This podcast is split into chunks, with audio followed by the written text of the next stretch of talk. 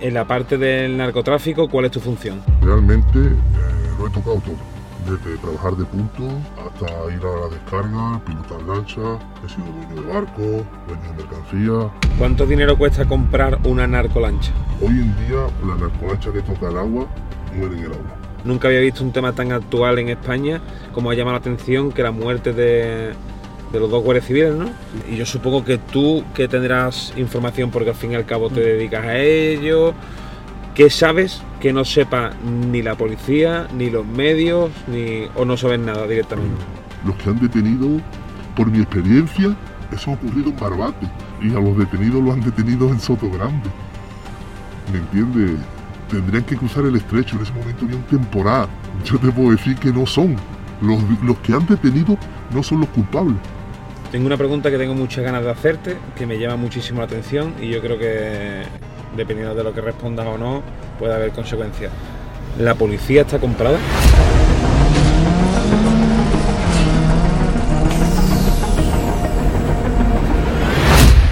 Muy buena que pasa gente, bienvenido a un nuevo vídeo más que especial. Hoy va a ser un vídeo totalmente diferente, esto es una, una completa locura, porque si os digo de qué manera ha surgido esto, no os lo creéis. Creo que es un vídeo y una conversación única la, la que vamos a tener. Estoy bastante nervioso porque no es una entrevista normal de la que yo suelo quedar con, con el artista y, y podemos tener una conversación. eh, yo conozco sobre él, etcétera. Esto va a ser totalmente improvisado. Hay que decir que había venido, como, como muchos sabéis, a- por la zona de, de Málaga. Muchos sabéis que yo soy de Cádiz y eh, había venido para hacer unas entrevistas y tal, y haciendo una parada cerca de, Gibraltar, resulta que me encontré con una persona que me había recomendado que saliese de allí porque estábamos grabando unas entrevistas y tal, y cuando me había visto con la, con la cámara me había dicho que me podían confundir con, con periodistas y tal, y que ahora mismo están apedreando a los periodistas por, por la zona de Gibraltar, Tarifa, Algeciras y eso. Y claro, yo estaba sorprendido porque no tengo ni idea tampoco de a qué punto está llegando la gravedad de lo que está ocurriendo por la zona. Y, y me dijo, si quieres saber la verdad, yo, yo te la cuento. Me queda un poco impresionado y ha surgido sobre la marcha el poder tener esta conversación. Ahora vamos a explicar, mejor va a explicar él a, a lo que se dedica. Y aparte hay que decir que me ha llamado mucho la atención porque creo que solamente he hecho una entrevista parado, que fue una que le hice a, a un sicario, que es- fue muy viral.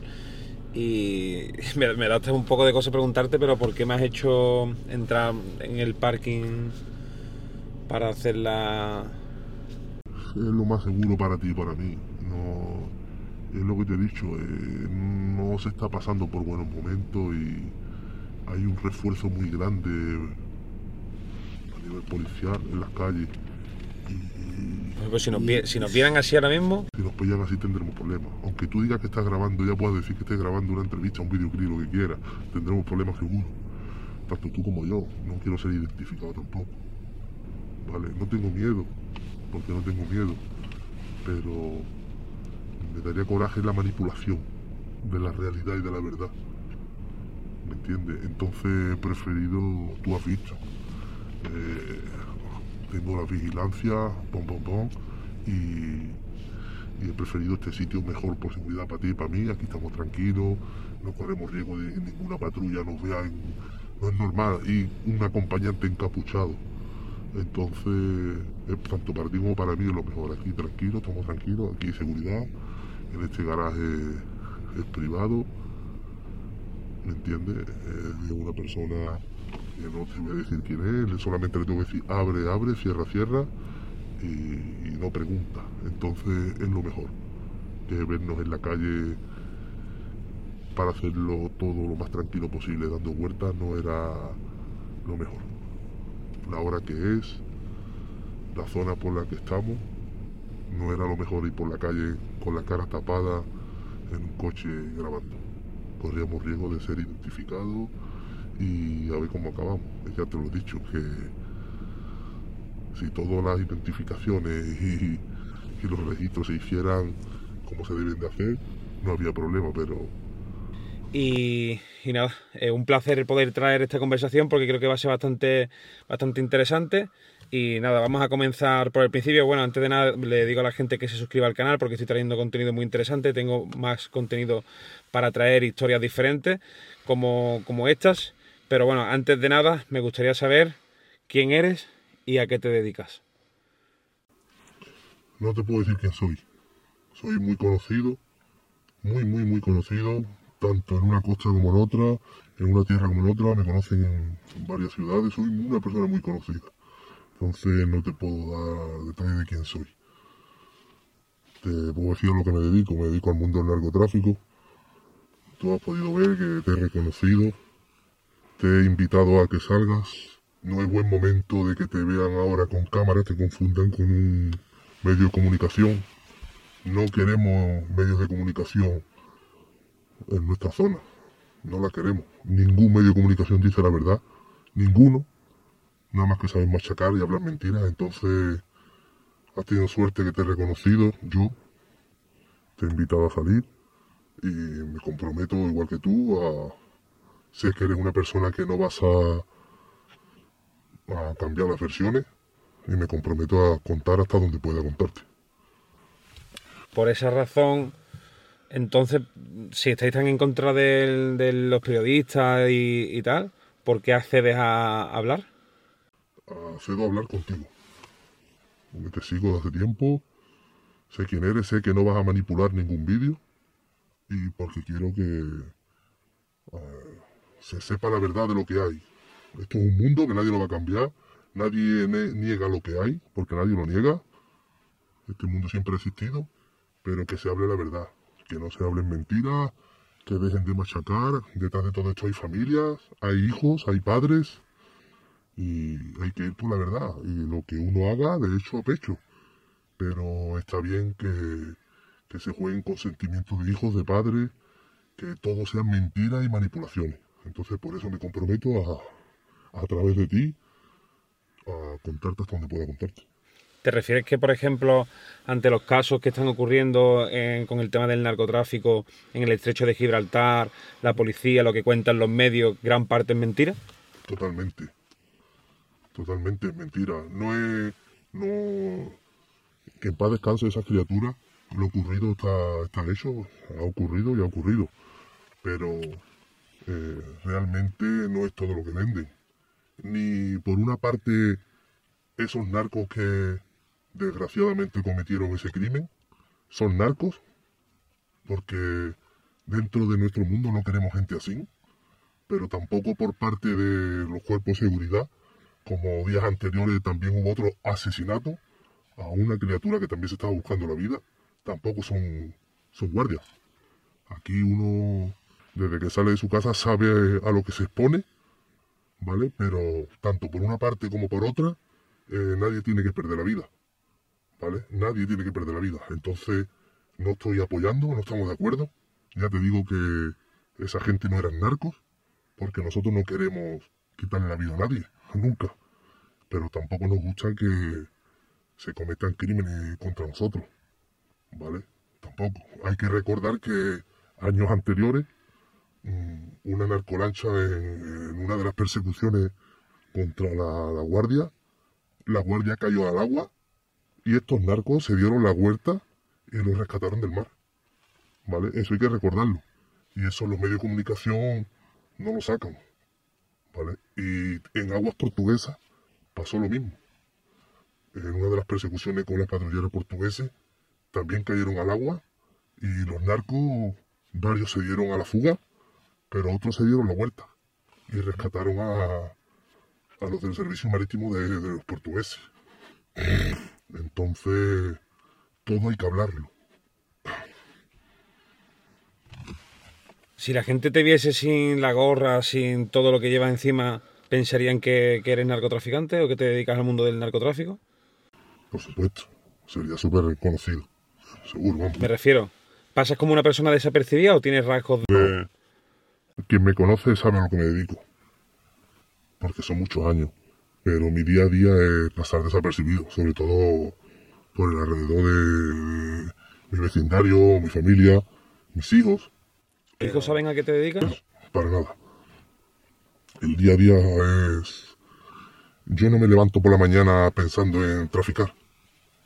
Yo siempre voy intentando dar otra imagen, sobre todo para mis hijos. Cuando me tenga que ir, pues me voy.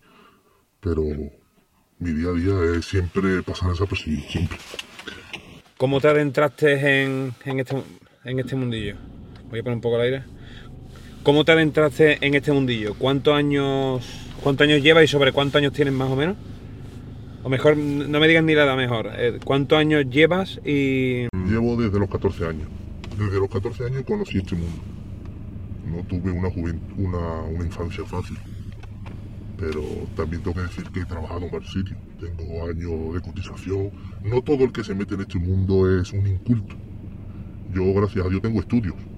Tengo estudios, tengo carnet, tengo... ¿Me entiendes? Yo he estudiado. Mm, pero las circunstancias de la vida pues te hacen de tocar y probar cosas, después te das cuenta de que el dinero le gusta a todo el mundo. Y, no todo es dinero en este mundo, ¿eh? Porque no siempre ganas. Pero también la clase de persona que soy, pues es la que ha hecho de que me meta en este mundo más a fondo. Yo no soy el mejor, pero sí soy una gran persona soy una persona de mucha, mucha confianza para varias personas y, entonces por ese motivo he sido reclamado a trabajar con ellos, por la confianza que tienen hacia mí. ¿Tú trabajas de esto por necesidad económica o porque te gusta ese gusanillo de decir me pillarán, no me pillarán? No, siempre por necesidad. La vida está muy mala. Si es verdad que te tienes que adaptar a todo, te adaptas y al final no vives, mal vives porque hoy en día para vivir la vida está muy mal. Y no es que aquí siempre ganes, te lo he dicho, pero mm, mejor que está como están muchas criaturas. Tocas el dinero, lo ves que es fácil y, siempre quiere a más, a más y a más. Siempre. ¿Cuánto dinero puedes llegar a ganar? Porque, bueno, antes de nada, hay que decir que me has comentado que tú te dedicas en la parte del narcotráfico. ¿Cuál es tu función? Eh, realmente eh, lo he tocado todo. Desde trabajar de punto hasta ir a la descarga, pilotar lancha, he sido dueño de barco, dueño de mercancía.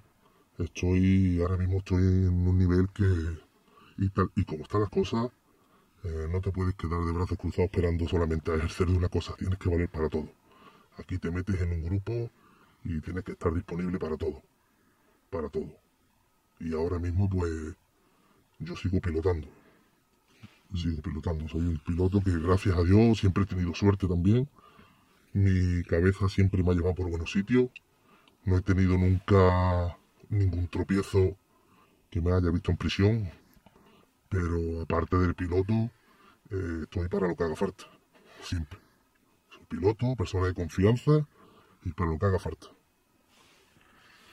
Normalmente en tu día a día dentro del narcotráfico lo que hace es llevar una lancha del punto A al punto B, dejas la mercancía y vuelve y pasa desapercibido. Ese es tu trabajo, ¿no?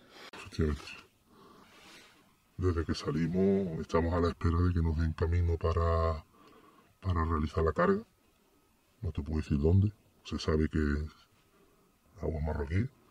Vale. Eh, hacemos la carga y ahora volvemos a la ruta hasta llegar a, depende, cada organización tiene un sitio de descarga, varios sitios. Y entonces pues nos vamos poniendo en una zona donde está todo controlado, tenemos el control de todo y si tenemos un poquito de suerte pues realizamos la descarga, sea en la costa que sea. No siempre se realiza en la costa, se puede realizar dándole la mercancía a barcos, a lanchas de recreo, que llevan doble fondo, barco pesquero, y si no puede a tierra, a donde, donde mejor esté. ¿Cuánto dinero puede llegar a ganar en una operación como piloto de lancha de narcotráfico? Eh, realmente se cobra se cobra por kilo, ¿vale? Se cobra por kilo. Sí es cierto de que cada uno mm, no cobra lo mismo, pero alrededor de entre 30 y 45 mil euros. Más o menos. A no ser que, que en, cada trayecto, cada trabajo que haga, lleven mercancía tuya también. Entonces sí, cobras mucho más. Pero mayormente por el trabajo, si el trabajo sale todo bien, Entre 30 y 45 mil euros aproximadamente. Una media. ¿Cuánta gente suele ir en el barco y cuánto cobra cada uno? ¿Cómo se, cómo se decide qué cobra cada uno? Eh, vamos cuatro personas, mayormente. Siempre cuatro. En algunos casos tres, pero mayormente cuatro. Y allí se cobra por kilo. Dependiendo de los que vayan, si van dos pilotos, va uno, pues cobra un piloto cobra más, si van dos, pues te toca repartir. Y si no, pues cada uno lleva su precio. Depende también de la organización. Hay organizaciones que cobran todos por igual y hay otras organizaciones que no. Una persona que trabaja de punto, punto supongo yo que será, te quedas en la orilla mirando y pegas el aviso de si hay policía o no. ¿Qué puede cobrar una persona que trabaja de punto? Punto, punto no solamente están en la orilla, puntos están en varios sitios. En lo alto de la montaña, en las puertas de los cuarteles, en los puntos más calientes donde la guardia se pone a controlar, a vigilar. Puntos en varias zonas. Y suelen cobrar entre 1.000, 1.500 euros, depende de lo que se vaya a trabajar esa noche. Hablando de hashish, no de tabaco. Si es de tabaco, mejor ni te lo digo, porque eso es vergonzoso lo que esa criatura cobra, la verdad. Bueno, eso, los puntos pueden llegar a cobrar 20 o 30 euros. Que, sí. Y un piloto de una no narcolancha, porque lo que llevan es una soya pequeñita que transporta el tabaco. Que los medios de comunicación te lo venden como si fuera. Eso es mentira. Un piloto cobra 10 euros la caja. Es decir, si lleva 25 cajas, son 250 euros. Que esa persona está arriesgando su vida por 250 euros. No es más. Pero tú, por ejemplo, eh, cobras 30 entre 30 y 40 mil euros por una operación, pero sumando toda la droga que tú llevas, lo primero, ¿qué tipo de droga es y cuánto dinero cuesta la droga que tú llevas? Hablamos de hachís. Cuando hablamos de droga, hablamos de hachís. Y eso es por kilo. El transporte se paga por kilo, la descarga se, se cobra por kilo, eh, la venta se vende por kilo, todo. cuando la guarda, que es la guardería, se hace por kilo, todo se cobra por kilo. Menos los puntos, los puntos tienen su, su precio. ¿Y cuántos kilos puedes transportar tú en, en una operación? Una media de 3.000 kilos. Si la embarcación es de tres motores. Si es de cuatro motores, pues suele llevar algo más. Pero una media de 3.000 kilos.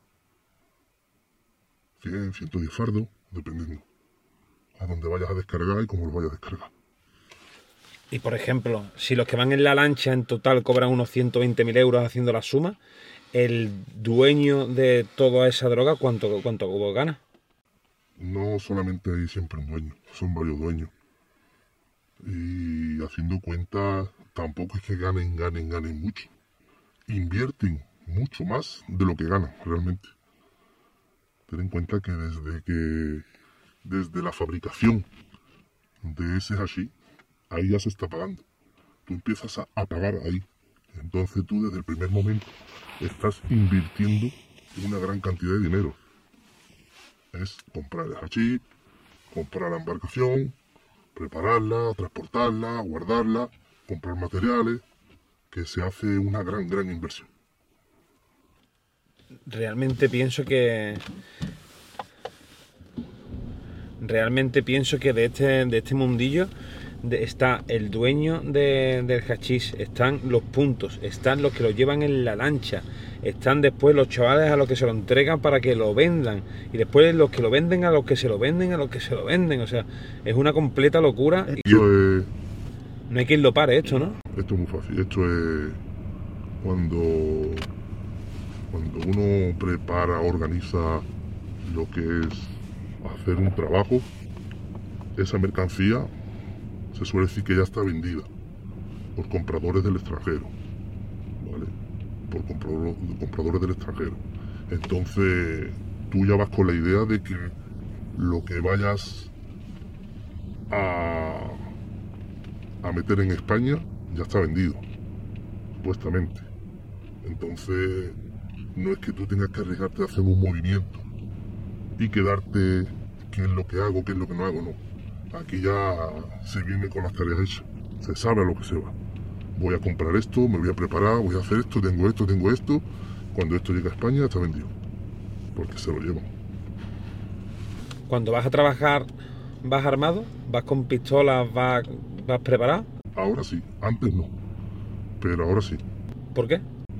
eh, no solamente hay que temerle a la guardia, la guardia hace su trabajo realmente, pero hoy en día hay más ladrones que guardias, Sí, más ladrones que guardias, y ya se suele ir armado, tanto a la hora de ir a cargar como en la misma descarga. Se teme más a los ladrones que a la guardia. Por ejemplo, si tenéis que dispararle a la guardia le disparáis y si tenéis que dispararle a los ladrones le disparáis. A la guardia nunca se intenta disparar. No conozco todavía ningún caso que se haya abierto fuego contra la guardia sabiendo de que son guardias. Eso es mentira. Cuando la guardia hace su trabajo y entran al lugar de la descarga y dan contigo, eh, tú lo que intentas es que cojan la droga y salir por pata, que no te cojan con ningún arma. Entonces no te vas a arriesgar a abrir fuego. Sabes que va a formar allí un gran revuelo y ya olvídate de volver a entrar sitio. Entonces eh, no conozco ningún caso que se haya disparado contra la guardia, sabiendo que son guardias. También te puedo decir que los ladrones se visten de guardias, se cogen coche, los camuflan, los preparan como guardias para intentar robarte. Se hacen pasar por guardia. Pero realmente contra la guardia, te lo digo yo, que por desgracia los he tenido muy encima y nunca se ha abierto fuego contra ellos, nunca. ¿Cómo es el primer día que tú decides voy a montarme en una lancha, voy a echar droga encima, tengo no sé cuántos años de prisión encima que si me pillan, tengo ahí enfrente el mar, voy a encender, voy a meter la llave, voy a encender y voy a arrancar y me voy y no sé si voy a volver a mi casa. Eso es una puta locura, ¿eh? La primera vez, la primera vez que me monté en una arcolancha fue con 18 años. Con 18 años. Y ahora tengo más de 30, ¿vale? Eh, yo de siempre he sido una persona, me he juntado con personas mayores, siempre he sido un niño travieso como todos los niños, pero había una persona eh, que para mí yo era, digamos, como, como su amigo, como su amigo de confianza, de siempre, para todo. Y él trabajaba, él estaba en un gran nivel. Y él me decía, Guillo, montate, montate, tal". Y yo nunca quería ir, la verdad. Siempre me he dedicado a otras cosas, a otras cosas básicas, mínimas. Pero claro, mm, toda mi familia ha vivido del mar, de la mar, todos. Siempre hemos vivido de la mar. A mí el mar ha sido una cosa que nunca me ha causado miedo, al revés, siempre respeto. He sabido navegar, he ido mucho a pescar, eh, he pasado muchas horas con familia en el mar, entonces yo nunca he visto el mar como algo extraño. Y esta persona ve, por favor, que eres de mi confianza, no te va a pasar nada, que yo estoy aquí para lo que te haga falta, tal. Y, y como siempre he echado para adelante, y, pues me fui y me monté en una semirrígida. Tampoco sabía realmente a lo que me iba a encontrar, nunca sabía lo que me iba a encontrar. Yo lo veía como, ¿me entiendes? Lo veía como una cosa que tampoco era tan grave. Tuve la mala suerte de que tuve un estreno que para mí se queda. Tuvimos una mala experiencia. El que iba de piloto mm, abandonó la lancha, la dejó cargada con todos nosotros. Sí, nos vimos cogidos del tirón, pero cogido, cogido. Teníamos a patrullera por el, por el mar, el helicóptero encima, nos disparaban cada bola. ¡buah! Y, y la adrenalina y la sangre que uno lleva, pues esto lo saco yo de aquí, esto lo saco yo de aquí, yo he venido por el mar, yo me voy por el mar. Y efectivamente, y así fue. Y, quitamos, no habíamos embarrancado mucho, mucho, la verdad. Solamente fue un poco y pudimos salir marcha atrás y coger rumbo a mar abierto. Tuvimos una persecución. También yo te puedo decir que nunca había cogido una narcolancha, pero sí había cogido lanchas de pesca, lanchas botes de, de- de pesca, con 80, 100 caballos, 150. Y, y, y sabía navegar. Y, y tuve el cuerpo, es lo que hay otros que se quedan bloqueados y levantan las manos y yo sin fuerza y para adelante. Y ya desde ahí fue una cadena, una cadena, una cadena y ya hoy en día pues te digo que mm, rechazo más veces las veces que me llaman a las que voy. porque me llaman muchísimas personas, muchísimas. Pero es que tampoco, si tienes algo de cabeza, tampoco puedes ir a todo el mundo, ni a cualquier hora, ni en cualquier día. Si yo quisiera, si yo quisiera, podría salir en cualquier momento. Pues ya te digo que, que me llaman, si quieres, te puedo desbloquear el teléfono y puedes ver las conversaciones que tengo aquí eh, llamándome todo el mundo. Pero no se puede ir para todo el mundo. ¿Es mucho mejor la lancha de los narcotraficantes que la lancha de los policías? Eh, depende, porque realmente ellos también tienen lanchas como nosotros que son confiscadas, ¿vale? Y tienen otras que son las oficiales, de las que les compra el Estado, que no son barcos malos, son barcos que aguantan tela. La única diferencia es las maniobras, que las narcolachas maniobran algo más ligero que ellos, pero ellos van más protegidos que nosotros. Y si hablamos de las narcolanchas que ellos requisan y se quedan para ellos, ellos ahí llevan ventaja. Son las mismas, pero llevan con 2.000 kilos de peso menos. Nosotros siempre intentamos llevar mínimo el tanque lleno. Una narcolancha lleva un tanque mínimo de 3.000 litros, más todo lo que llevamos encima, ropa, comida, recambio, herramientas, para poder sobrevivir. Entonces ellos no, ellos van con el tanque lo justo para, digamos, tener un correteo, para ir en busca tuya volver. Ellos no van con la lancha preparada para pegarse un mes ahí fuera. Entonces ellos salen a la carrera con nosotros con 2.000 kilos. Realmente, si te pones a pensar, van con ventajas con nosotros, nos llevan ventaja. ¿Qué es lo que gana? La experiencia. La experiencia. También tienen que pensar que nosotros vamos a lo que vamos y nos jugamos la cárcel. Entonces tú siempre intentas mm, dar todo lo, lo que pueda además de ti. Ellos, yo pienso que pensarán de que ellos están ahí por un sueldo, tienen que hacer su trabajo, pero llegará un momento que piensan lo que tienen en casa y entonces ellos se rinden antes que nosotros. Pero por lo demás, si realmente ellos quieren, nos cogen. Porque ya te digo que ellos van con ventaja. Nosotros llevamos años y años con las mismas embarcaciones. Años. Han cambiado motores, nada más la motorización. Pero esos motores también los tienen ellos. Entonces, realmente ellos llevan ventaja. Antes has dicho que tu familia vive de la mar. ¿Te refieres a que tú, a- a- te refieres a que tu padre, por ejemplo, también se dedicaba al narcotráfico? No. Eh, no te voy a dar tampoco. Han vivido de la mar. Han vivido de la mar legalmente. Han tenido barcos de pesca. eh, es que realmente hoy en día, tal y como están las cosas, estás viendo lo que hay hoy en día. eh, ¿Tú crees que un barco de pesca vive de la pesca? Nada más que con lo que ellos pagan. Algo mínimo y legal tienen que hacer algo mínimo. Entonces, te hablo de que mis padres, mi familia, hemos vivido de la mar, hemos tenido barcos, hemos tenido todo, pero no te puedo decir si ellos han trabajado o no han trabajado, porque entramos ya en detalles que, ¿me entiendes? Que nos pueden identificar. ¿Cómo se cobra el dinero del narcotráfico en tu caso, que eres piloto de narcolancha? O sea, tú quedas un día con alguien y te lleva un dinero en efectivo, porque claro, todo esto es en efectivo, por supuesto. efectivo, evidentemente. Cuando va todo bien, eh, tú trabajas por dinero, tú lo que quieres es dinero. Te tienes que esperar un tiempo, te tienes que esperar a que llegue el dinero y cuando llega pues cobras. Que si es verdad que hay organizaciones que intentan entregarte mercancía, tú la sueles vender por otro lado para ganar un poco más o para cobrar antes, pero aquí se habla de dinero. Yo trabajo por dinero y quiero dinero. Ya está.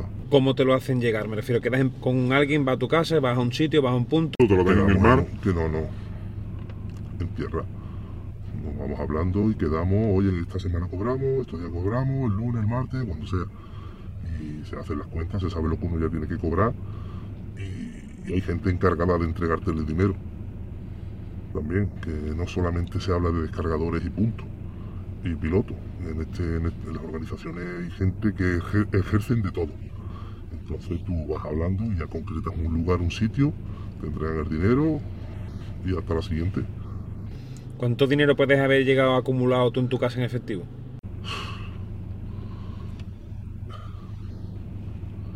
Es que mucho dinero. Mucho dinero. He gastado también mucho. Gastamos mucho. Pero te pones a hacer cuenta y es mucho dinero. El mejor momento fue el, conf el confinamiento. Te lo tengo que decir, el confinamiento es cuando más se ha ganado. ¿Sí? Sí. Era más fácil cargar, descargar eh, la mercancía tenía mucho más valor. Entonces el mejor momento fue el confinamiento. Para todos. ¿Cuántas veces has podido ir durante el confinamiento a trabajar, por ejemplo, a hacer operaciones? En el confinamiento hice cinco trabajos. Cinco trabajos hice en el confinamiento. O sea, uno, unos 200.000 euros. Más. En uno de los trabajos fueron 105.000 euros. En uno, en uno. ¿Y se puede decir que ha llegado el punto que, que tú en tu casa, o sea, metes tanto efectivo que ya no sabes ni dónde meterlo? No. No, para nada. El dinero conforme entra sale también. Claro. ¿A ti alguna vez te ha- has ido, como estabas diciendo antes, por qué, por ejemplo, cuando vais en la lancha, hay muchos que les ponen el helicóptero encima y le están grabando y aún sabiéndolo, empiezan a tirar la mercancía al mar? Eh, Eso es que de, de cara a si te pillan, pues no te han pillado con todo, entonces no sabes, tú le puedes decir, iban las cajas vacías y de cara al juicio no cuenta. O, es como todo, si no tienen prueba no hay delito. Pero mayormente ante el helicóptero no se suele tirar la carga. El helicóptero es, digamos, el medio que tienen con, con el que menos te pueden llegar a alcanzar. Te pueden meter mucha presión, te acosan, te acosan mucho, te graban, tal. Te- te lo- te ponen cerca para que tú Sí. sientas el viento. Sí, efectivamente, te, te dan fuerte con el agua y con todo. Pero ellos también corren riesgo. Ellos tampoco es el medio menos seguro que ellos tienen a la hora de combatir contra el narcomancha. Tú le puedes disparar al helicóptero, eso ya es mucho. Eso, es una locura, hombre. Eso, Eso- eso eso es es la- la película. Eso ni pensarlo. Eso es la película, efectivamente. La película. La película. Todo el que tira mercancía cuando el helicóptero lo tiene encima, o bien es porque lo han avisado de que el servicio marítimo va por ello, saben que ya está casi acorralado, tienen que eh, aligerar el peso para correr un poco más y tal, y, y- y lo tiran. O bien porque la falta de experiencia lo hacen sentirse presionado y lo tiran, pero mayormente con el helicóptero, digamos, es con el medio con el que más podemos nosotros jugar. A ti te ponen el helicóptero a 3 metros y te dicen que van las lanchas a por ti y tú tiras la mercancía o qué haces? Porque en el mar te puedes sentir acorralado. Claro, siempre te sientes acorralado. El helicóptero también te dispara, ¿eh? Sí. A mí me ha disparado el helicóptero y varias cosas más. El helicóptero también te da su presión, pero hasta que no veas tú que los tienes encima, encima, encima, no intenta siempre salvar la carga. Ten en cuenta que tú estás ahí para, para luchar por la carga. Lleva eso es mucho dinero y cuesta mucho cargar.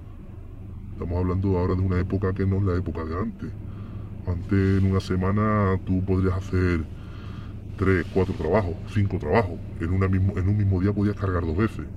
Ahora puedes estar fácilmente 20 días que no cargas. Entonces, una vez que carga, tú tienes que cuidarlo como si fuera, vamos,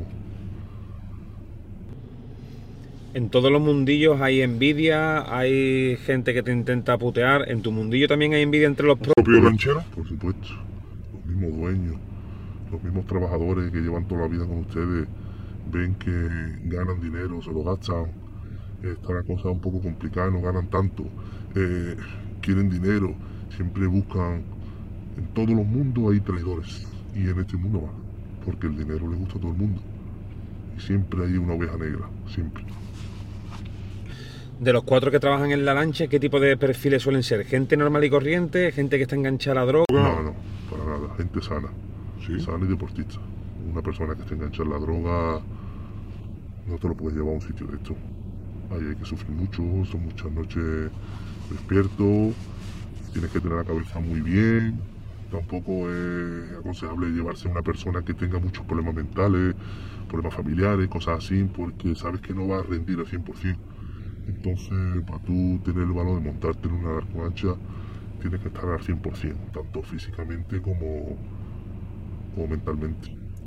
Por ejemplo, tú dices que pasan noches por ahí. ¿Qué ocurre? Que tú a lo mejor no estás seguro porque está la costa, que está cubierta y tienes que quedar mar adentro a dormir. No, no puedes estar pegado a la costa, correr riesgo.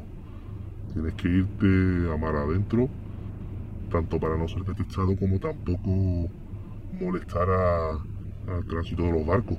Que no moleste las rutas que ellos llevan, para que ellos no avisen, no te vean, piensen que estás a la deriva. Entonces tú siempre intentas tanto pasar desapercibido como no molestar. Y lo mejor es meterte mar adentro, buscar un refugio por allí, mar adentro, que hay tiempo malo, pues te intenta acercar. Pero si no, a mar adentro y a esperar el momento de la carga. No te den el ok.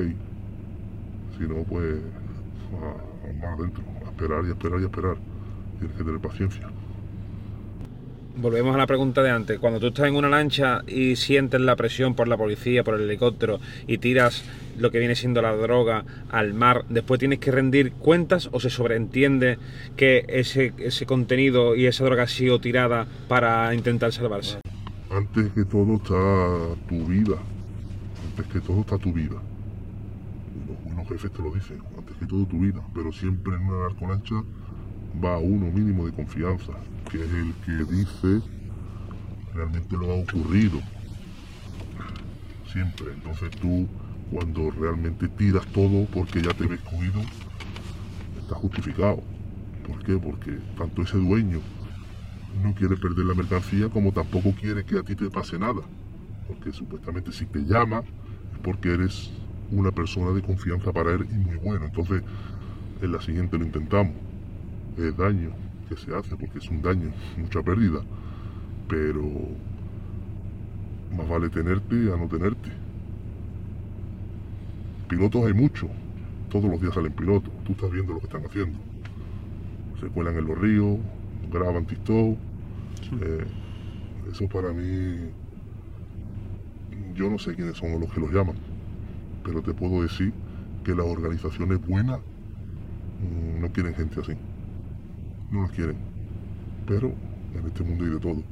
Principiantes, veteranos, gente que, que solamente quieren ir para aguantar la lancha sabiendo que no van a cargar solamente por hacerse dos vídeos, que no quieren ni cobrar, hay de todo. Yo, bajo mi punto de vista, yo no quiero un tío sin que vaya con móvil y grabando, y menos que se metan en los ríos eh, poniendo las redes sociales como las están poniendo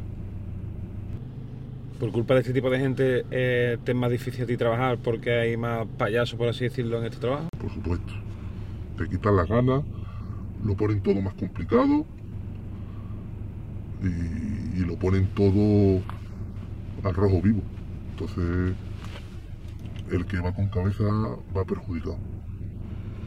Tengo una pregunta que tengo muchas ganas de hacerte, que me llama muchísimo la atención y yo creo que dependiendo de lo que respondas o no, puede haber consecuencias. ¿La policía está comprada? No todas, pero sí.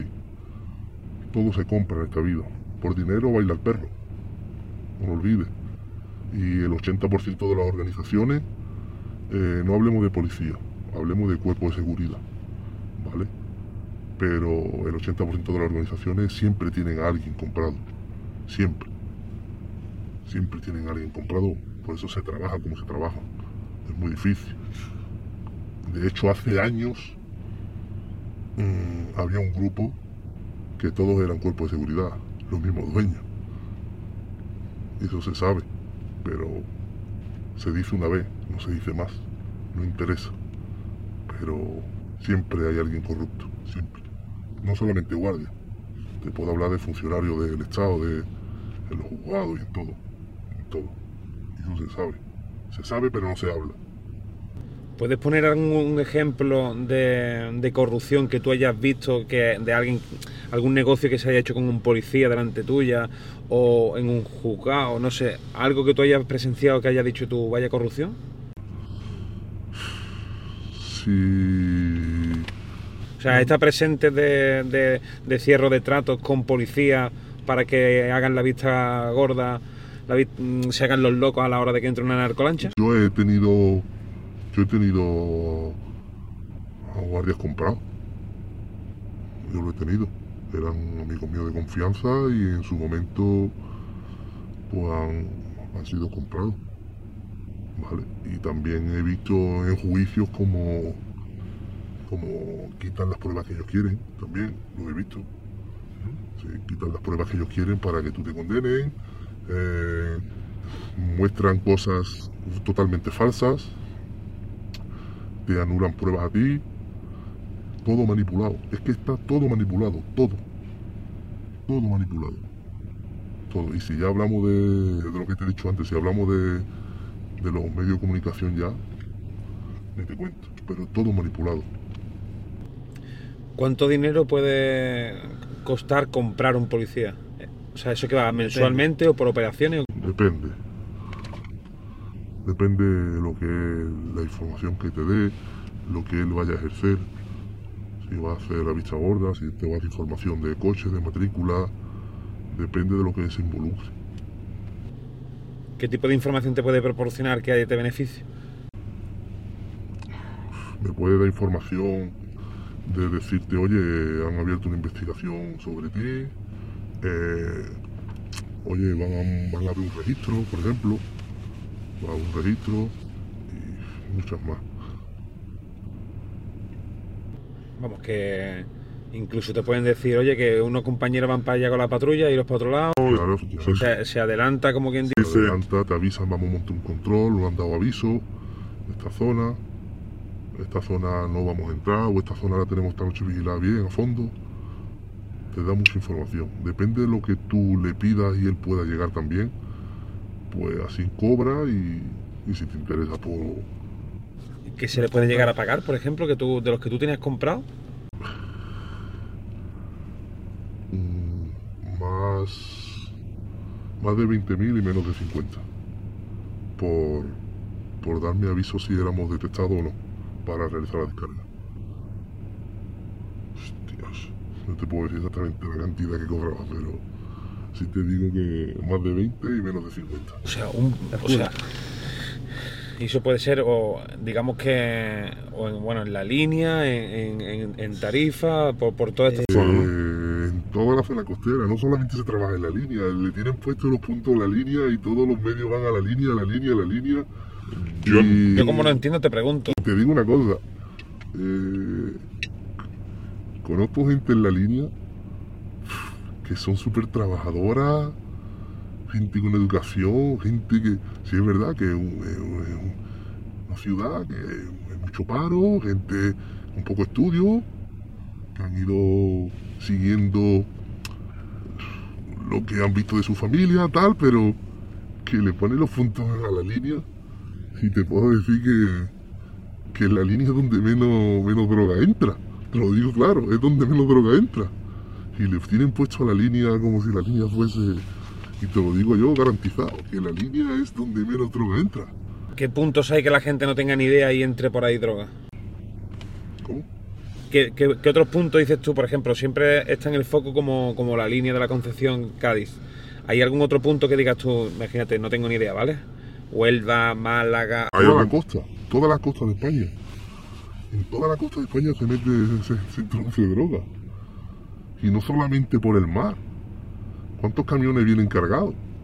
Camiones, trailers. Que esos no meten 3.000 kilos, esos meten 15 toneladas. ¿Me entiendes? Y entran por todos lados. No solamente en la línea Algeciras, mentira. Sí, que puede ser que la línea Algeciras, de ahí donde hayan pilotos, Sí, no te digo que no, se ha trabajado mucho por ahí, claro que se ha trabajado mucho por ahí. Y por Galicia no se ha trabajado. Claro que se trabaja por Galicia y por Huelva de toda la vida y San Lucas. ¿Qué te crees? ¿Que San Lucas es ahora porque están haciendo los vídeos? De toda la vida se ha trabajado en San Lucas, de toda la vida. De toda la vida. Pero le tienen puesto los puntos a la línea y en la línea, te digo yo que en la línea es donde menos droga se, se introduce. ¿Se ha introducido? Por supuesto que sí. También quizá cuando se ha introducido muchísima cantidad de, de droga es porque a lo mejor habría más de un cuerpo de seguridad comprado. También, puede ser, ¿no? Eso nadie lo piensa. aparte de cuerpos de seguridad, se compra otro tipo de gente para que en la cadena no falle nada. Por ejemplo, que digas tú, eh, mira, aquí hay una tiendecita o hay un chiringuito. eh, y como por aquí colamos droga, hasta el del chiringuito le vamos a dar dinero para que se calle la boca. Claro, por supuesto. Donde tú quieras, donde tú veas el mejor sitio de descarga, intenta siempre tener el máximo control. Hasta los propios vecinos. Los vecinos y. Hasta. Y los vecinos de, de- de- La mayoría de los vecinos, si vas a trabajar por ahí, depende de la zona, ¿no? Pero siempre tiene alguien metido en la banda. Entonces, claro, y todo el mundo. El que tenga un piso alto y quiera ponerse de vigilante, o se pone. No voy a tocar droga, me voy a poner de vigilante. Pues me pongo de vigilante. Después, claro, llegan las investigaciones y tal, y le pueden salpicar, pero todo se compra, te lo he dicho, todo se compra. Había un cuerpo de seguridad mm, que no te quiero decir nombre, pero también han sido corruptos. Han salido en la televisión y te lo vuelvo a repetir. Sale una vez, no sale más. Pero todo ha sido, todo, todo, todo lo mueve el dinero. Todo. O sea, es que claro, tú llegas a una, una negociación con un policía y le dices, oye, ¿qué quieres? ¿Ser legal y trabajar eh, cobrando 1.800, 2.000 euros que ganarás al mes? ¿O quieres simplemente por enviarme un mensajito cada tres días cobrar 20.000 o 30.000 euros? Efectivamente, mayormente se suele hacer con gente conocida de, de- de- de años, gente que te conoce, que tampoco sabían que tú estabas metido en ese mundo, poco a poco coge la confianza y le cuentas de que sí, me dedico tal, o bien porque ya te han detenido alguna vez, o porque él tiene información tuya, viene a hablar contigo tal, y le vas metiendo los dedos por ahí. Tú no puedes ir por ahí comprando a todo el mundo, porque no todos están comprados, para nada. Igual que te digo que hay cuerpos de seguridad que van a hacer su trabajo, te detienen, cumplen y hasta mañana. Y hay otros que van abusando, abusando, pero abusando. Y en la línea han hecho estrago. Que eso es toda la rebeldía que hay. Tú no puedes ser un cuerpo de seguridad y pararte en un control y lleves tú 20 teléfonos, que lleve dos, lleve uno, te arranquen la cadena de oro, te peguen. ¿A dónde vas? Ábreme el teléfono, te partan la mandíbula, hayan hecho abusos. Eso no se puede permitir tampoco. Entonces, ¿qué es lo que creas? ¿Qué te crees? ¿Que vas a acabar con el mundo este por pegar? Al revés. Al delincuente lo vas a hacer más fuerte y más rebelde. Y han ido abusando. Te cogen en un control y vamos, te parten los teléfonos, te quitan las cadenas de oro, te hacen estragos, te pegan. Yo, eso no se puede permitir. Hay gente que se acobarda y no quiere salir a la calle y hay gente que se echa a la calle con más ganas. Tú si te sientes acorralado en el mar y justo se da el caso de que te tienes que entregar a ellos, ¿te ves capaz de matar? No, para nada. Para nada, y menos por detenerme. Ellos hacen su trabajo. Tarde o temprano, tú estás jugando con fuego, sabes lo que te expones. Tú no puedes matar a nadie por tu libertad. Que tienes que matar, así claro. Yo estoy dispuesto a matar como tengo que matar. Yo detrás mía tengo una familia. Mujer, hijo, padre, madre. Eh, no es fácil matar, porque no es fácil matar. Pero tu familia no te la toca a nadie, ¿me entiendes? Pero por temas de trabajo, para nada. Pero ni yo, ni ninguno de mi organización, ni, ni, de los que estén alrededor mía, porque son de otras organizaciones.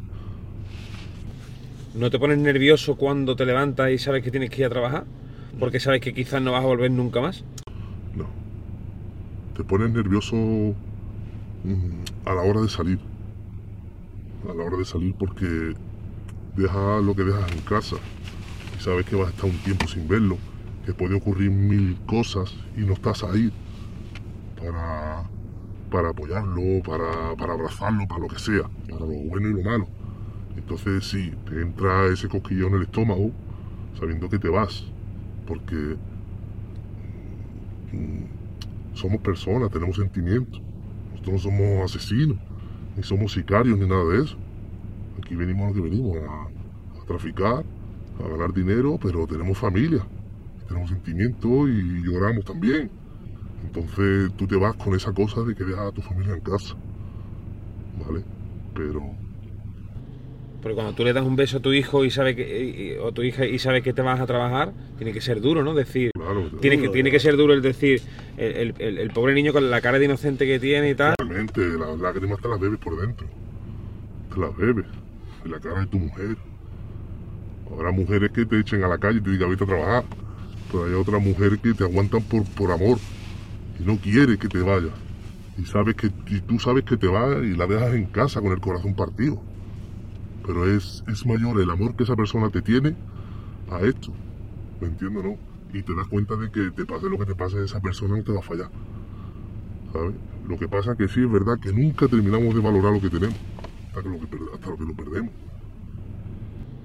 ¿Existe el día que tú dejes el narcotráfico? Siempre se lo plantea uno, pero te soy sincero, no conozco a nadie que se haya retirado totalmente.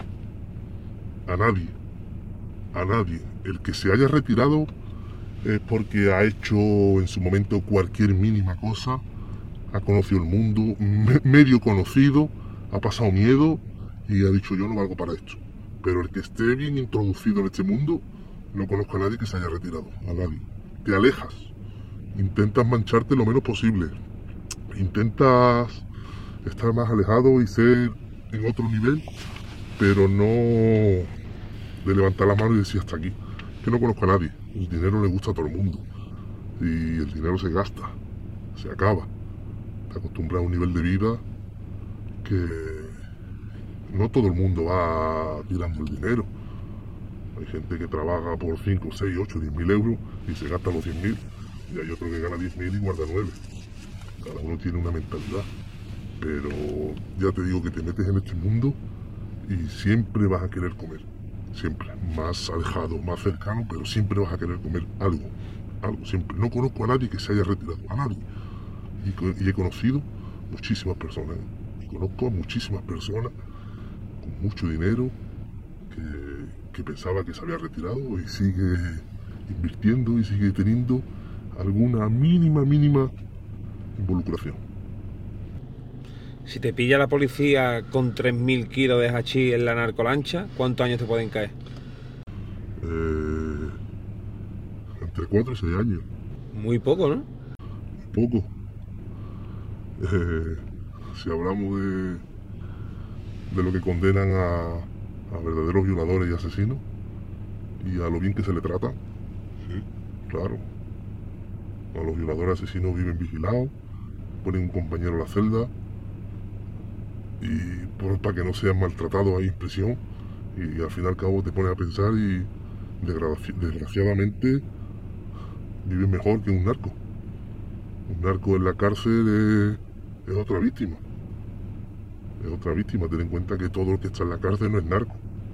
Tú caes en la cárcel y te toca un compañero de celda, el cual no tenga ni un, ni un simple euro y tú no vas a querer estar con él en una celda tú a un nivel y él por los suelos.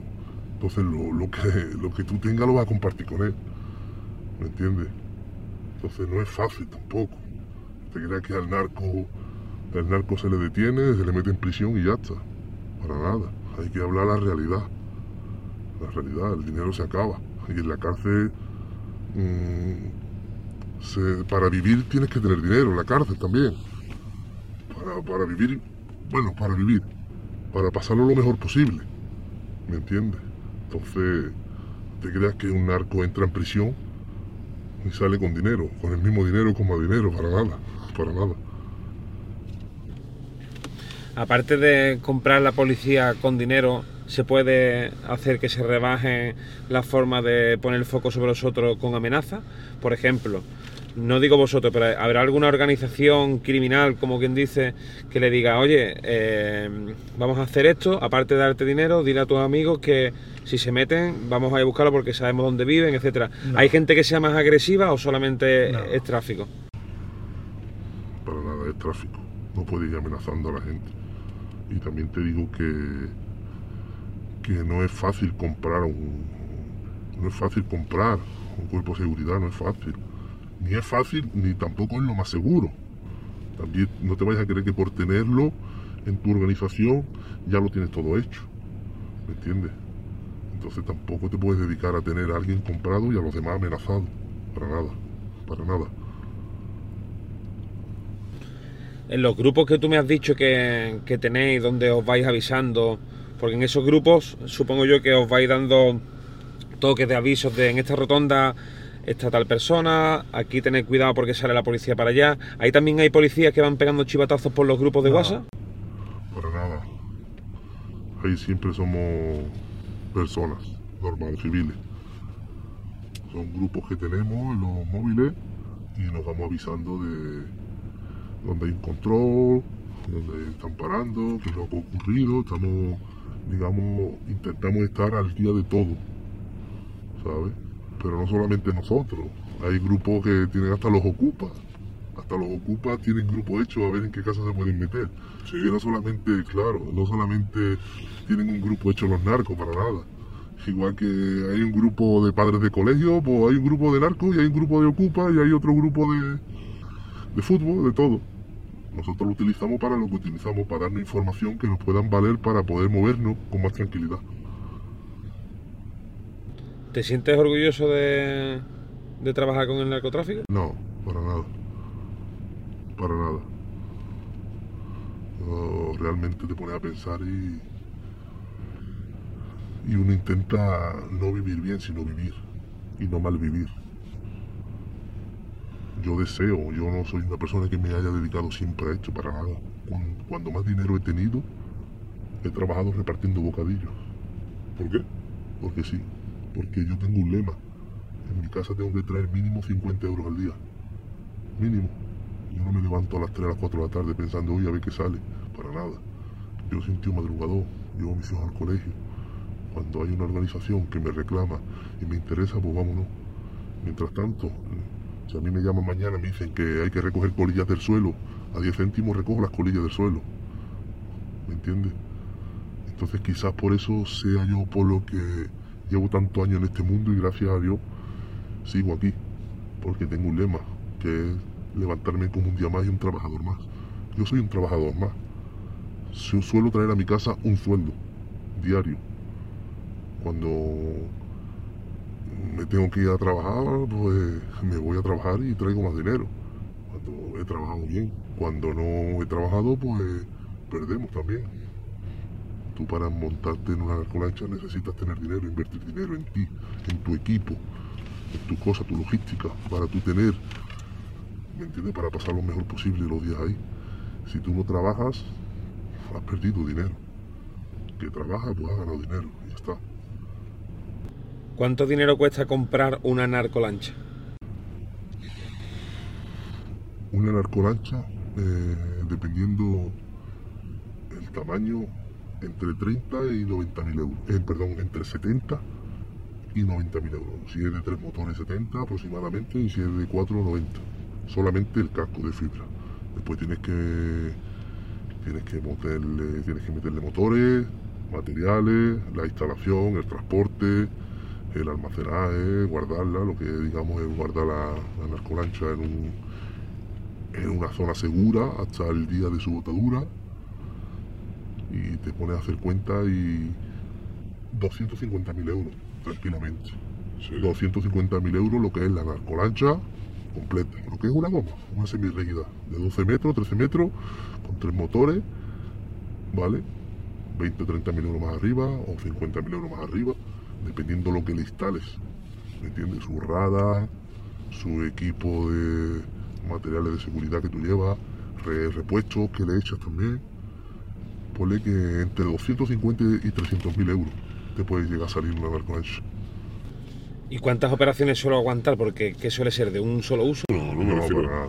¿Cuántos, ¿Cuántos usos. se le puede dar a una narcolancha? Porque yo pienso que tiene que ser complicado tanto la descarga de la droga en, en la orilla cuando, cuando llega, pero también habrá que esconder esa narcolancha. ¿De qué manera se esconde? Eh, eh, hoy en día la narcolancha que toca el agua muere en el agua. Ya no se puede, como años anteriores, recogían las lanchas, la, la, la, la- la- las narcolanchas las recogían, las guardaban, le hacían el mantenimiento, a la semana siguiente volvían a echarla, nada para nada. Hoy en día ya está la cosa de que barco que toca el agua, barco que muere en el agua ¿Y dónde se esconde? en alta mar, realizando cambios de tripulaciones y, y hasta hasta lo que aguante. Contra mejor trato se le dé, pues más durará. O sea, en una narcolancha nunca deja de haber gente. Para nada. Siempre hay gente, siempre hay una tripulación. Siempre. Siempre. Siempre 20, 25 días, 30 días. Dependiendo del tiempo que, cómo esté el tiempo y cómo esté de fuerte esa persona, pues aguanta unos días más, unos días menos. Se realiza un cambio de tripulación y a volver a seguir. Siempre.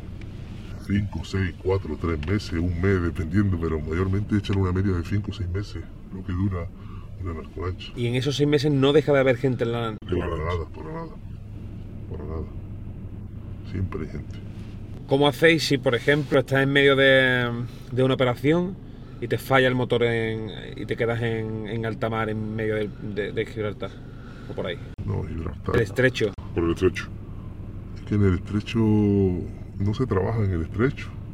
Está, bien, el- que, el- está bien que cuentes esto porque todo el mundo se cree el- que el narcotráfico el- es... El estrecho es una ruta, es un paso, un paso marítimo, el estrecho. Sí es verdad que se ha trabajado por aguas del estrecho, mucho, cuando se ha trabajado por la costa de Cádiz, la, la costa de Málaga. Sí es verdad que se han dado mucho por el estrecho y pasarán narcolanchas, pero te digo que pasarán, pero no permanecen en el estrecho para nada. Estamos hablando mar adentro, muchas millas. No te puedo decir, pero muchas millas, pero el estrecho solamente es un paso, es un paso. Muy lejos se suele... Muy lejos. Te hablo de muy lejos. Muy lejos de España.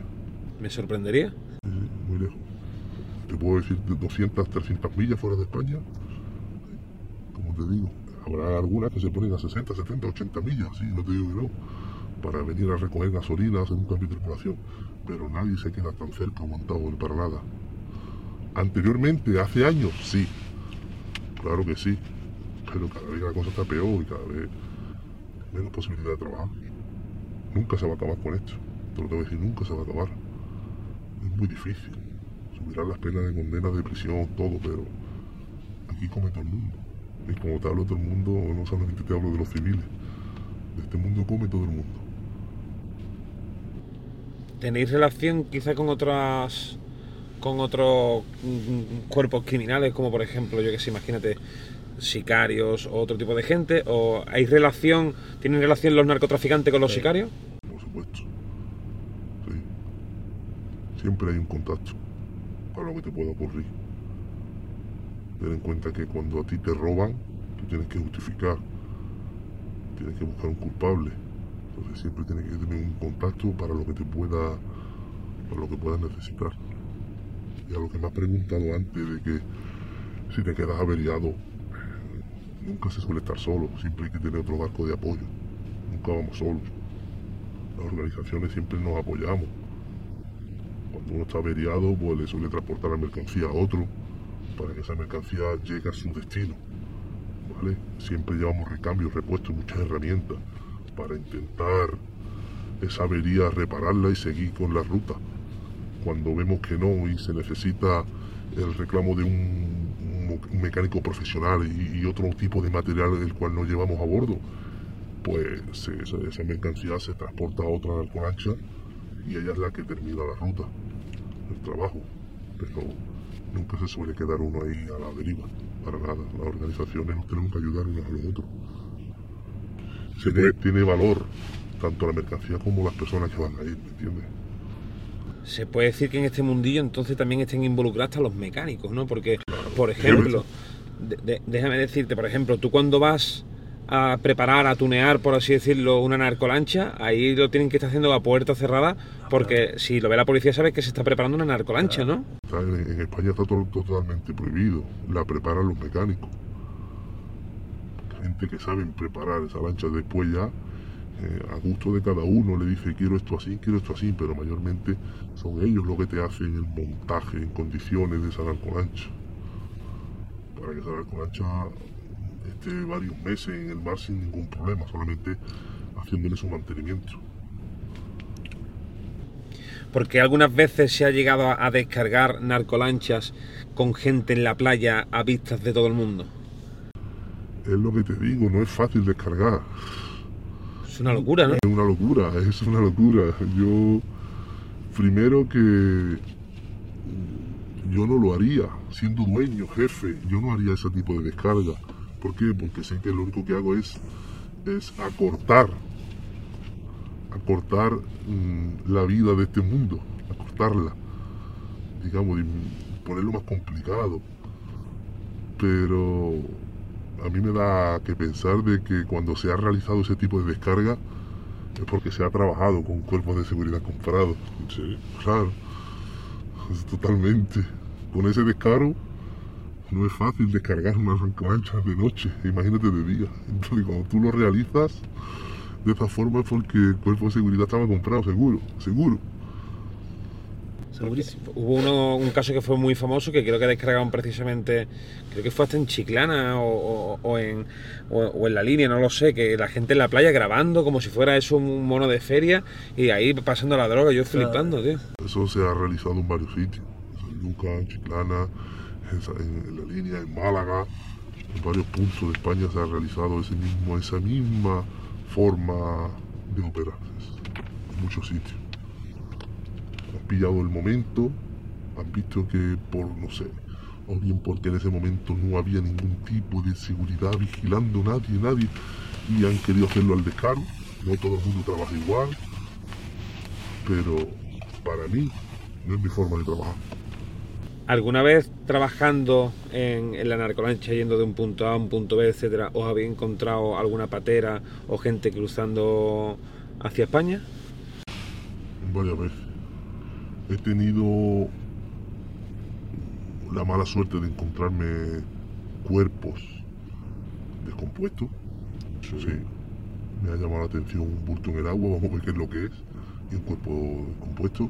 Como otras veces he visto un punto, eh, esto que es lo que es, que no se va de aquí, hay que saber lo que es, no podemos relajarnos, puede que venga por mí, puede que no venga, y te has ido acercando y cuando he llegado a, ha sido una patera con inmigrantes.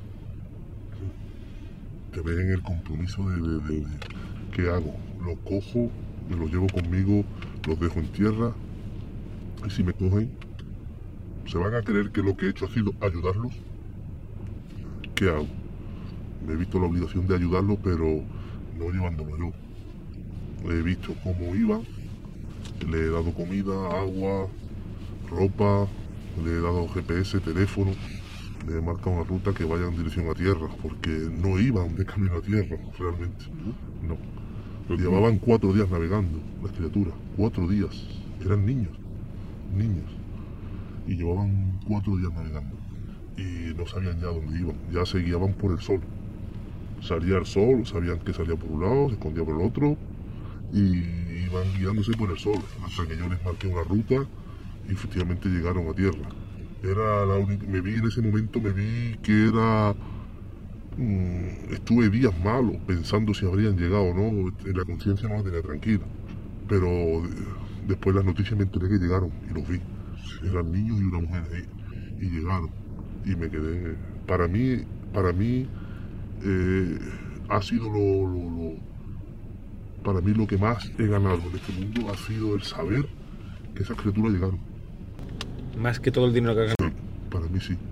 Ya te digo, tuve tres días hasta que yo llegué a tierra, tres días que, que no vivía, tío, pensando, lo he hecho bien, no lo he hecho bien, lo debería haber recogido, que me cojan preso con inmigrantes, eh, me hubiera quedado yo en la patera, le doy yo la narcolancha, ¿qué hago con estas criaturas, tío, que se van a ahogar? ¿Qué edad tendrían? Faltaban, no llegaban a 20 años, creo que el piloto era el único mayor que había, todos los demás eran niños. ¿De qué edad? En plan, 15. De 14. Sí, 15, 16 años tendrían. Y les quedaban nada, tío, le quedaban un palmo para que le entrara agua, tío. A la patera en la que venía y me dijeron que, que llevaban cuatro días navegando. Y si se hunde, mueren todos. Seguro, totalmente. No llevaban nada, ni chaleco ni nada. Y además iban en dirección a la muerte. Tenían el viento en contra. Eh, bueno, sí, sí, es que, es que les tuve que cambiar yo la ruta y decirle, tenéis que ir para allá, luchar contra el viento bien y hacerle caso al piloto, navegada. Me hicieron caso y, y, y salió bien, tío. ¿Y estáis tan lejos, tan lejos de la costa que no se ve? Porque, Porque, por ejemplo, ejemplo, Marrue- desde Marruecos se ve España, pero. ¿estabais tan metidos en mar que no se ve? Sí, sí, por supuesto, no se ve nada. Depende del día como esté, se ve tierra desde muy cerca o no, dependiendo si es poniente, levante, norte, dependiendo de los tiempos meteorológicos, ¿no? Pero siempre andamos lejos, lejos, lejos, fuera de tierra, no se ve tierra. para nada. Ahora mismo, como, como sabrás, eh, está el tema súper actual. O sea, digamos que, por lo menos yo en, en, toda mi vida, nunca había visto un tema tan actual en España como ha llamado la atención que la muerte de, de los dos guardias civiles, ¿no? Sí. Que de hecho uno de ellos era, era Geo, que por cierto, uno de ellos, eh, tú no lo sabes, pero era de San Fernando y jugaba balonmano. Era, yo incluso había jugado balonmano con él. Eh, y yo supongo que tú que tendrás información porque al fin y al cabo te dedicas a ello. ¿Qué sabes que no sepa ni la policía, ni los medios, ni o no sabes nada directamente? Mira, en principio, lo que te he dicho antes, no, no apoyo lo ocurrido para nada. Al revés. A mí me remueve las tripas saber lo que está ocurriendo porque sé que para nuestro mundo no es algo positivo, para nada. Para nada.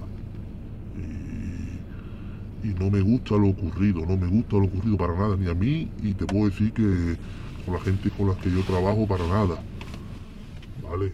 no apoyamos eso para nada, que en paz descanse esas criaturas, tanto esos guardias como, como el civil que murió también hace unos días también y en varias ocasiones han ocurrido muchas desgracias también de esta, ¿no? Que en paz descanse. Pero te puedo decir que si yo fuera guardia, yo no hubiera salido con esa embarcación con la que ellos han salido. Poco a poco están saliendo cosas a la luz. Lo primero que han sido ha sido las redes sociales alarmar y, y poner asesinos y narcolancha, lo primero. Pero ahí se han cometido un montón de errores.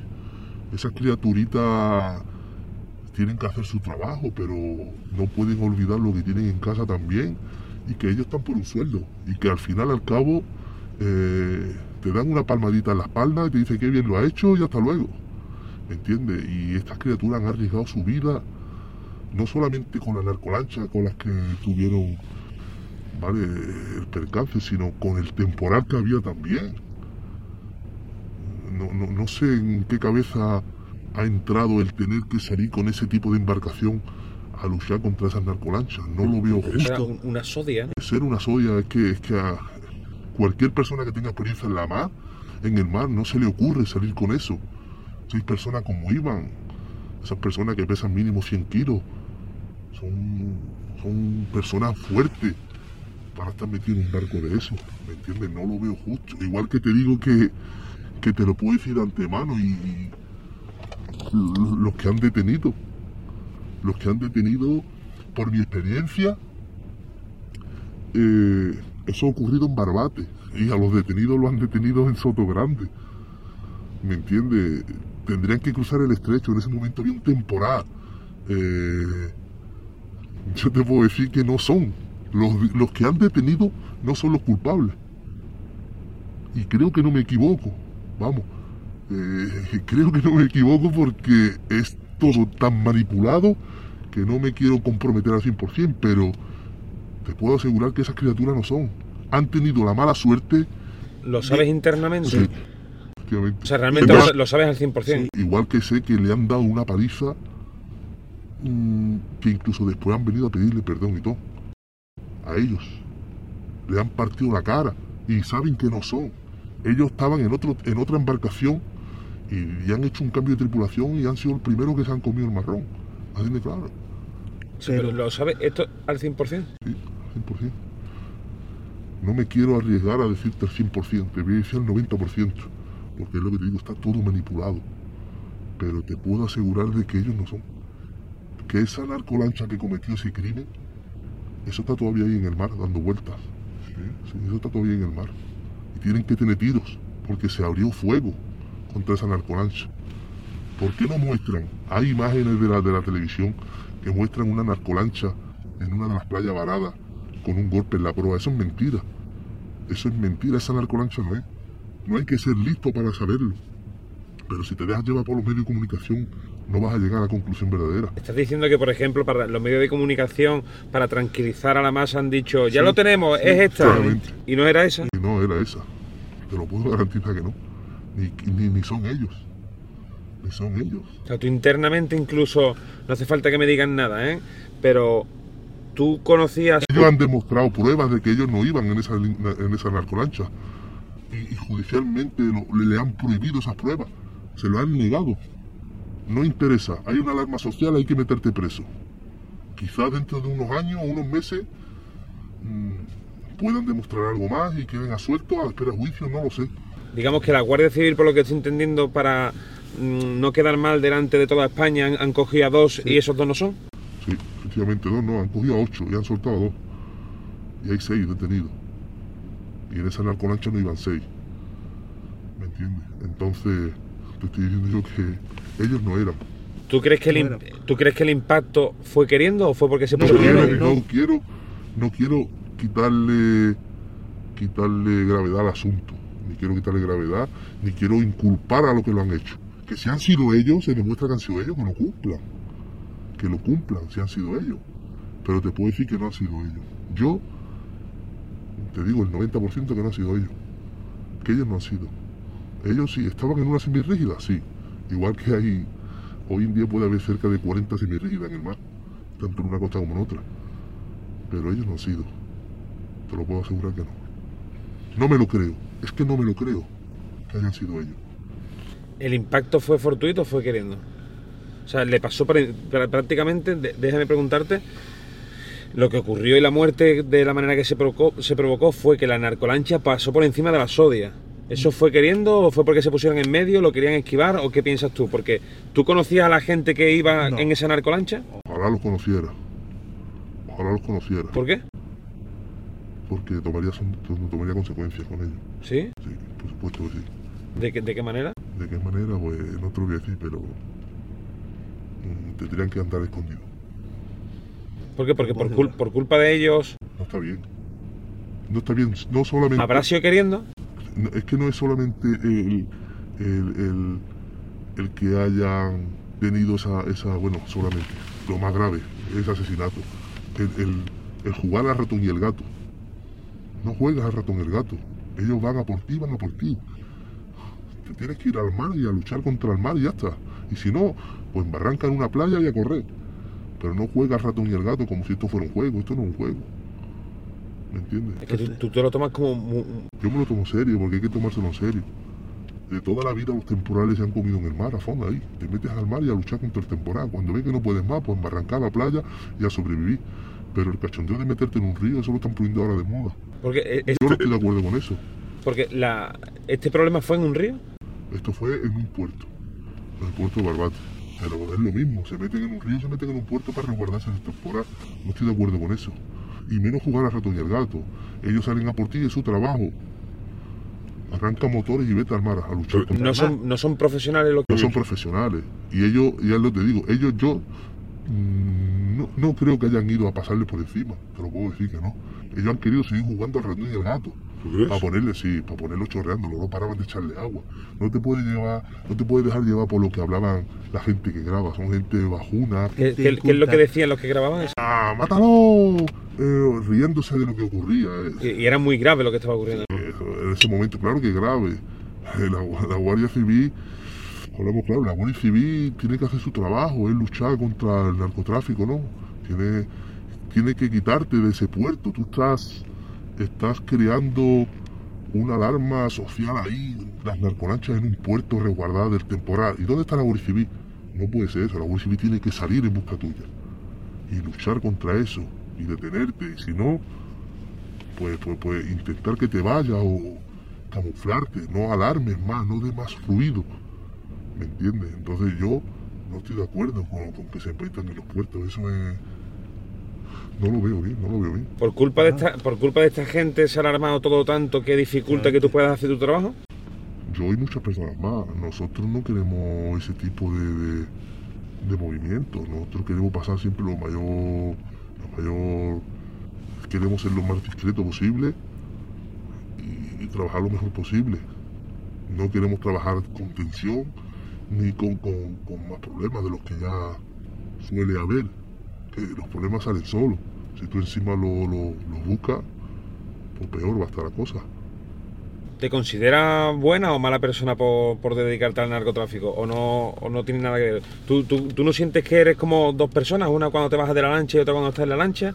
o qué es lo que sientes tú, tío? Porque me llama mucho la atención porque hablo contigo y te veo como una persona muy cuerda, incluso que estás a favor de la propia Guardia Civil, pero realmente trabajas con los narcotraficantes, llevando las lanchas. O sea, mm, ¿puedes entender el, desconcierto que yo tengo? Por supuesto, yo me considero buena persona, hasta incluso trabajando. Cuando estamos trabajando soy buena persona. Motivo a las personas, las convenzo, hablo con ellos. eh, si quieren quedar, que se vayan, nadie obliga a nadie. Animo a las personas cuando están de bajón. Eh, cuando estoy fuera del mundo este, sigo siendo la misma persona. Cuando tengo que ser malo, soy malo. Soy buena persona, pero no dejo de tener mi- maldad Sí, ¿no? de cualquier problema, efectivamente, claro. Yo no dejo que me pisoteen, pero ni en este mundo ni, ni, ni en el fuera de este mundo, mi día a día. ¿Me entiendes? No dejo de, de tener esa maldad cuando uno tiene que sacar los dientes, lo saca. Pero mi día a día es ser buena persona, comprender y, y luchar contra lo que tengo que luchar. Que si estoy metido en este mundo, es intentar pasar desapercibido intentar no ser vigilado siempre siempre vivir con esa cosa de, de que no tenga detrás, que no me estén viendo, que no decante, que no llame la atención. No, no. ¿Nunca sentí en tu día a día yendo por la calle que como que te están vigilando? Por supuesto, en varias ocasiones, en varias ocasiones, por la habladuría de la gente, por cualquier... eh, también te voy a decir una cosa, en el campo de Gibraltar, en la zona del campo de Gibraltar, mm, todo el mundo es narco. Todo el mundo es narco. Y tú quizás eres una persona con, con 28 años que has heredado una herencia de cualquier persona, vistes bien, tienes tu coche, o te va bien la vida simplemente por lo que sea, y como te, como te paren en un control, ya eres narco. Y ya le puedas decir, tú le enseño una foto con un boleto de una primitiva que te tocó hace cuatro años, que soy millonario, que me ha tocado, que soy cantante, tú eres narco. Tú tienes un Mercedes o tienes un BMW y tú eres narco, y tú eres narco, y tú eres narco. Y no es así. Y no es así. No todos los que van bien vestidos tienen buenos coches son narcos. En el campo de Gibraltar hay puestos de trabajo muy, muy buenos. Gente muy honrada. Pero han puesto ahí la lucecita y es lo que hay. Más o menos, yo sé que tú obviamente no llevarás la cuenta, pero ¿cuántas veces, cuántas operaciones puedes haber hecho tú con una narcolancha de punto A a punto B? No te puedo decir. Porque cada vez que sales, cada vez que sales es un mundo diferente. No siempre te ocurre lo mismo. Sí, pero no sabría. Obviamente sé que no vas a saber el número, pero tú llevas como, como casi 20 años, ¿puede ser? Sí, desde los 18, en los 18 cogí mi primera embarcación. Llevarás casi, vamos a poner 15 años, entre 15 y 20 años. Eh, ¿A cuántas veces por año más o menos se puede.? O sea, Ha habido años que he ido varias veces y ha habido años que he estado dos y tres años parado. Por bien, por circunstancias, he sido padre, varias veces que. enfermedades, problemas y he estado parado. Y no he hecho nada y he vivido con lo que tenía. Y hay años que, que no he estado ni en cumpleaños, ni en navidades, ni en fiestas. Aquí no hay fecha. Aquí cuando te tienes que ir te vas y punto. Entonces, Entonces las has hecho cientos de veces, ¿no? no, no digamos cientos, pero sí varias. Varias. Buenas y malas. Muchas veces. Muchas veces. Bueno, pues nada, sinceramente no sé cuánto tiempo llevaremos hablando, llevamos un rato. Me ha parecido súper, no sé, creo que al final, aunque no esté de acuerdo con, con tu mundillo, pero siento que es una conversación interesante, eh, puedes dar puntos de vista, habrá gente que esté de acuerdo, habrá gente que no. Obviamente te dedicas al narcotráfico y debes de saber que eso está, está mal, que creo que hasta tú mismo lo sabes. Pero, pero bueno, al final cada uno tiene su vida, cada uno hace lo que quiere, lo que puede y cada uno entiende su, su vida. Yo simplemente me dedico a preguntar y tú a, a responder. Te agradezco muchísimo que hayas estado aquí porque le podemos dar otra visión. No sé si la gente a lo mejor habrá comprendido, estará de acuerdo o no. Que dejen lo- los comentarios.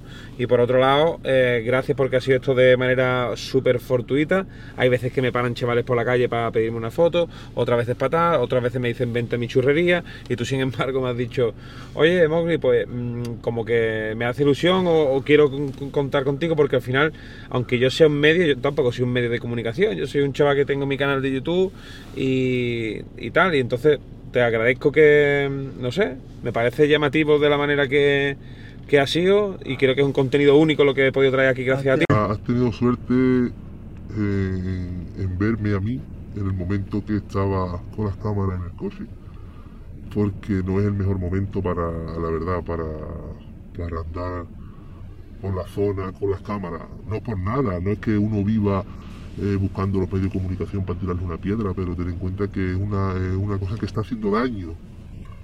Las mentiras no le gustan a nadie. Entonces has tenido suerte que te he visto, te he reconocido.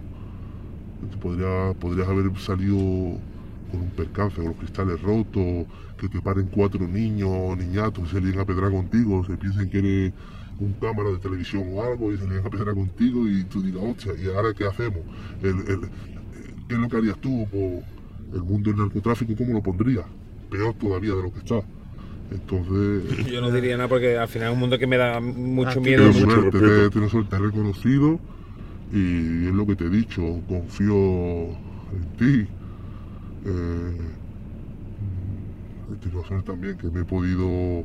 Te vi de pasar, te lo tengo que decir, te vi de pasar, no me vistes.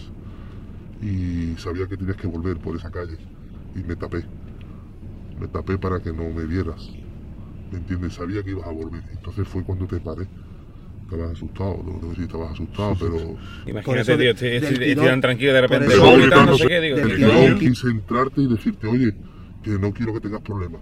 Al revés, estoy aquí para ayudarte, tal, te lo dije, por lo mismo. Bueno, era el momento de tú ir por ahí con las cámaras. Te dije, corta la cámara y hablamos. Y lo que quise era que salieras de ahí. ¿Tú siempre sueles ir con a lo mejor llevar en el coche o algo, eh, eh, eso que lleva? Que va, para nada.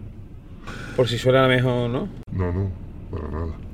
Tuve que pedir esto y las gafas sí las tenía en el coche, pero esto lo tuve que pedir. Yo, déjame esto, ¿me entiendes?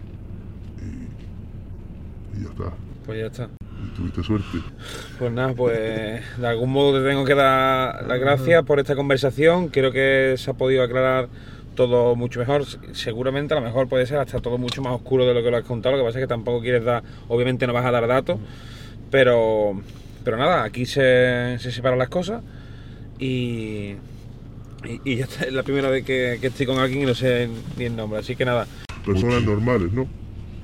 Somos civiles, somos personas normales, no comemos a nadie. ¿Te ha pasado algo? De momento no. De momento no. Y si este vídeo ve la luz, significa que está todo bien. Ahí está, no te preocupes. Así que nada, un saludo muy grande a todo el mundo, os leo en los comentarios y gracias por estar ahí y nada, un saludo.